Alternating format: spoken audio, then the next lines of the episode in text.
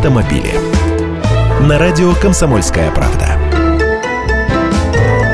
Здравствуйте! И снова про скручивание пробега автомобилей. В России нужно будет ввести ответственность за скручивание пробега, сказал недавно назначенный главой Ассоциации автодилеров РУАТ Олег Масеев. Он даже предполагает, что наказание за это дело появится через год-полтора. Сейчас в России создаются две базы данных по автомобилям. Первую делает, собственно, РУАТ, вторую – сервис объявлений Авито Авто.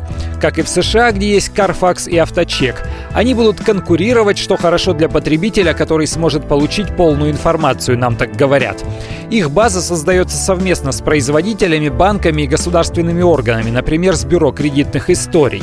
Там не будет персональных данных автовладельцев, но информация о машине должна быть максимально полной. Как заставить всех отражать реальный пробег автомобиля, это я спрашиваю. А очень просто. Прописывать его в полисе ОСАГО, так они считают. Сейчас цифры одометра не отражаются нигде в официальных документах. Да и не нужно это толком никому, кроме официальных дилеров, которые хотят пропускать через себя все миллионы подержанных автомобилей.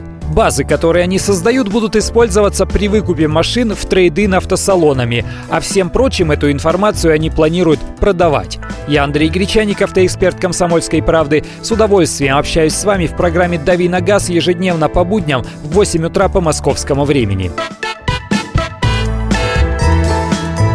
Автомобили.